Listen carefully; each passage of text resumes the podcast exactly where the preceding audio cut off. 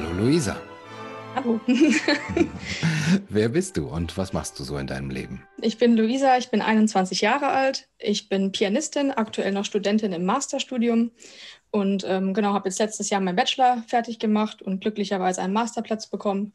Bin auch aktuell gerade am Umziehen, leider Corona-bedingt nicht in meine Studentenstadt, sondern in meine Heimatstadt zurück, weil ja im Moment eh fast alles online ist und die Übemöglichkeiten hier ein bisschen besser sind. Genau. Mhm. Und für eine Pianistin, wie gestaltet sich ähm, der Arbeitsalltag jetzt äh, neuerdings? Also jetzt neuerdings ist es ein bisschen erschwert, weil man auch keine Konzerte hat. Also es war auch schon damals bei meinem Abschlusskonzert so, dass ich das komplett alleine vor einem leeren Saal nur vor den Prüfern gespielt habe. Normalerweise ist das öffentlich mit Publikum und im Moment kommt halt auch an Aufträgen, was man dann spielt, halt Hochzeiten, Geburtstage und so, kommt halt im Moment nichts rein. Und auch kulturell ist ja im Moment gar nichts möglich. Also es ist alles sehr auf die Heimarbeit gemünzt und auf die Motivation, die eigene. ja, die Motivation auch, um ähm, da sich eben weiter mit zu beschäftigen oder da drin zu bleiben, oder? Ja, genau. Ist tatsächlich wirklich sehr schwierig. Also muss man auch ehrlich sein, ich hatte auch ein, man hatte immer wieder so Ups und Downs, wo es gar nicht mehr geht, wo ich mich dann ins Klavier setze und denke, oh mein Gott, das hat irgendwie alles gar keine Zukunft. Wo soll das hinführen? Was mache ich mit meinem Beruf? Und dann gibt es aber wieder mal Tage, wo man sagt, okay, komm, vielleicht lohnt es sich ja doch und es wird irgendwann alles mal wieder. ja. Ja, hm, aber das ist natürlich schwer, wenn diese ähm, Entscheidungen, die jetzt anstehen, eben noch gar nicht getroffen sind, äh, wie es zum Beispiel mit der Veranstaltungsbranche und so weiter aussieht, ähm, sich da mhm. weiterhin ja auch einen positiven Ausblick zu behalten. Gibt es irgendwas, was du machst, wie du ähm, dir Ziele setzt oder wie du das Leben siehst, was dich motiviert? Das ist eine gute Frage. Also ich, ich glaube, ich versuche einfach immer wieder, mich, mich halt ranzusetzen und mir selbst kleine Ziele zu schaffen. Also zu sagen, darauf arbeite ich irgendwie hin, weil auch, ich sag mal, vieles in der, in der Musik ist jetzt nicht unbedingt auch nur auf den Auftritt gemünzt, sondern man kann auch vieles für sich selbst verwenden, einfach für die Seele und für den Spaß daran. Und einfach Sachen jetzt zu machen, wo ich sage, die würde ich gerne mal spielen, die hätte ich schon immer mal gern gemacht. Das ist so ein kleiner Motivationsprofit. Äh, hm. Aber ich sag mal, sonst ist es wirklich sehr, sehr schwierig, gerade weil halt auch alles, was als Ausgleich sonst war, wegfällt. Weil ich meine, denk, als Musiker macht man halt eben auch ein bisschen sein Hobby zum Beruf und braucht aber auch ein bisschen den Ausgleich. Freunde, Treffen, Familie und das Ganze, was so dazugehört zum normalen sozialen Leben, was halt im Moment halt nicht möglich ist. Ja. Ja, die Veranstaltungen, die du so gemacht hast, also du hast von Hochzeiten gesprochen, auch äh, mhm. Konzerte oder ja, genau. Also man, man macht halt eben auch hochschulbedingt. Von der Uni her gibt es eigentlich immer Vortragsabende, wo so für Publikum öffentlich sind, wo man halt auch das Auftrittstraining halt dann bekommt. Mhm. Man will es ja dann später als Beruf alleinständig genau. machen und das bricht halt weg. Geht ja, gibt nicht. es jetzt, äh, also man hört das ja immer wieder, es gibt dann Livestreams und Leute machen das online und geben solche Konzerte. Bist du da mal drauf ausgewichen und wie findest du das generell?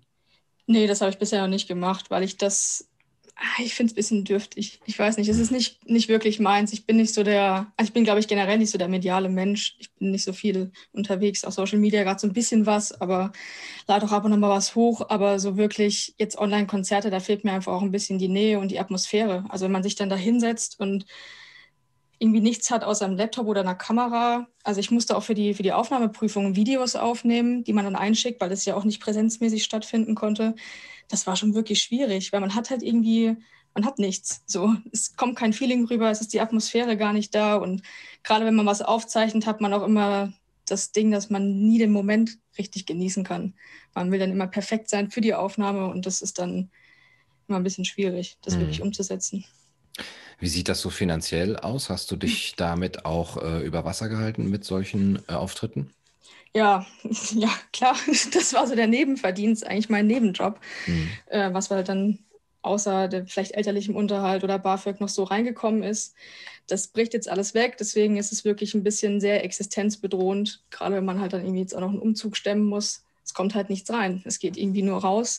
Und mhm. ich kann auch Glück haben, dass meine Mutter noch arbeiten kann, sie die Möglichkeit hat, mich noch zu unterstützen. Aber ansonsten wird das wirklich sehr, sehr schlecht aussehen. Das muss man ehrlich zugeben Deine Mutter ist nicht Pianistin dementsprechend. Nein, hm.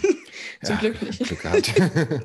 ähm, und hast du dich da umorientiert oder sagst du, ich warte, bis die äh, Veranstaltungsmöglichkeiten wieder äh, da sind und dann konzentriere ich mich wieder aufs Geldverdienen in der Form?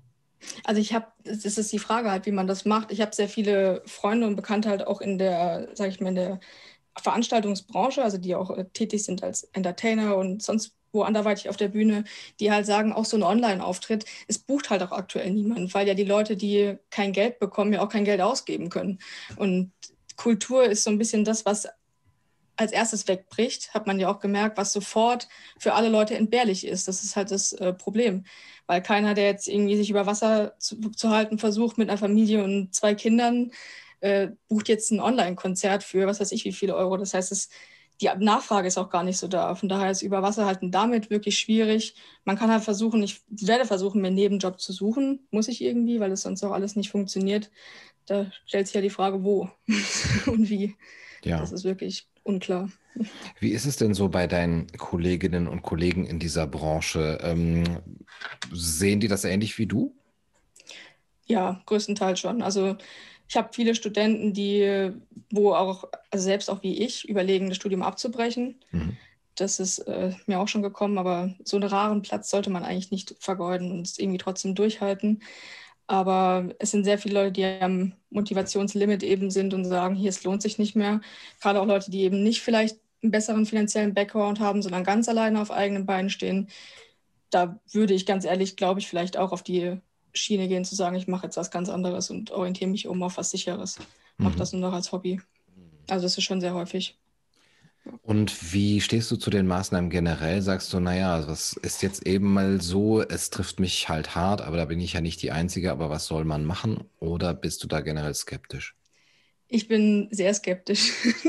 ich glaube, das ist, äh, ich hatte am Anfang tatsächlich Verständnis dafür und habe da aber auch ich habe am Anfang auch Virus gehört und so ein bisschen, dann ist man halt ein bisschen vorsichtiger, geht vielleicht mal nicht auf das nächste 1000 Leute Konzert, aber die Eigenverantwortung hatte ich das Gefühl, wurde einem immer mehr entzogen. Das heißt, man hatte nicht mehr die Chance, selbst zu entscheiden, ich setze mich jetzt dem Risiko aus oder ich riskiere es für andere, weil die Solidarität irgendwie komplett umgepolt wurde. Es ist jetzt irgendwie Solidarität, sich gar nicht mehr zu sehen und sich da einzusperren, isol zu isolieren. Das finde ich halt irgendwie nicht den richtigen Weg. Und von daher hatte ich ab einem gewissen Punkt auch einfach kein richtiges Verständnis mehr dafür, weil es auch sehr willkürlich war alles. Also es kommt mir im Moment vor, als ob es nicht mehr um Gesundheit geht, sondern irgendwie banal gesagt ein bisschen um Machtdemonstrationen, Geld und sehr viel Panikmache. Und sehen das deine Kommilitonen auch so oder sind die da nicht so kritisch wie du? Eher nicht. Sprichst also, du denn mit denen überhaupt? Also, wie sind die Gespräche dann? Das ist heutzutage halt leider etwas schwierig. Es gibt halt Leute, mit denen man drüber sprechen kann, mit denen es noch möglich ist, irgendwie differenziert zu diskutieren, ohne sich gegenseitig anzufahren, sich zu akzeptieren.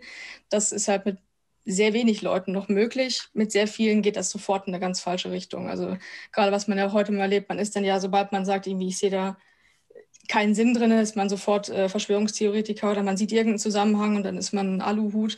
Das geht ja sehr schnell. Und von daher sind auch wirklich sehr viele Freundschaften auch bei mir selbst privat weggebrochen oder halt einfach kaputt gegangen, weil die Toleranzgrenze da ganz, ganz niedrig ist, habe ich das Gefühl. Man ist dann sofort in eine Ecke gedrängt und es ist irgendwie nicht mehr möglich, sich kritisch auszutauschen, ohne dass zwischenmenschlich eine, da was folgt. Also normalerweise kann man ja auch anderer Meinung sein, sich trotzdem gern mögen. Geht mhm. irgendwie anscheinend nicht mehr. Mhm. Sehr schade. Also da ist viel weggebrochen, sagst du. Gibt es aber auch neue Beziehungen und Freundschaften, die du dadurch knüpfen konntest? Ja, tatsächlich. Also es gibt sehr viele Leute, von denen ich gar nicht gedacht hätte, also von denen ich eigentlich eher gedacht hätte, sowas zu erwarten, sage ich mal, einen hm. direkt in die Ecke zu drängen, die aber dann tatsächlich ganz, ganz normal und, und, und kritisch und normal mit einem sprechen können. Das hat mich schon sehr überrascht. Also es gibt sehr viele Überraschungen von, von Leuten. Es kehrt sich alles ein bisschen um. Man sieht so von jedem ein bisschen das wahre Gesicht. Ja, vielleicht ist das ja auch was Gutes in dieser Zeit. Ne? Ja, das stimmt. ähm, zum Abschluss, gibt es einen Ausblick, den du hast für dieses Jahr und die nähere Zukunft? Äh, wirst du dich anders äh, orientieren? Machst du bestimmte Schritte, um äh, aus dieser Ohnmacht rauszugehen oder wartest du ab? Also ich versuche, so viele Menschen wie möglich noch zu treffen und den normalen Kontakt herzustellen, ohne Maske und hm. mit Herzlichkeit und Körpernähe. So natürlich, wie es die Regeln natürlich erlauben. Ähm, natürlich. Ich lese mehr. das ist wirklich was, was ich auch allen anderen Leuten ans Herz legen kann, mehr zu lesen, und zwar gute Bücher, sich differenziert zu informieren um auch einfach sich für sich selber entscheiden zu können, was man gerne glauben will, weil man kann irgendwie, finde ich, sich nur eine Meinung bilden, wenn man sich auch zwei Seiten angeschaut hat. Und für mich selber ist einfach, ich versuche weiterzumachen. Den Master werde ich weitermachen und versuche das nicht aufzugeben und hoffe, dass es vielleicht, es gibt so viele kluge Menschen in diesem Land, die gescheit sind, dass vielleicht da sich irgendwas durchsetzen kann und das im Sommer irgendwann endet. das ist so meine Hoffnung aktuell. Mhm. Ähm, du hast gesagt, lesen. Hast du einen Literaturtipp für diejenigen unter deinen Freunden, die dich bisher eben da geschnitten haben, vielleicht den Kontakt mit dir abgebrochen haben? Wenn du ihnen ein Buch nennen könntest, lest das mal. Haben oder sein. Von Erich Fromm. sehr schön, sehr schön. Ja. Luisa, dann vielen Dank für deinen Literaturtrip. Äh, Trip, ja, war ich schon.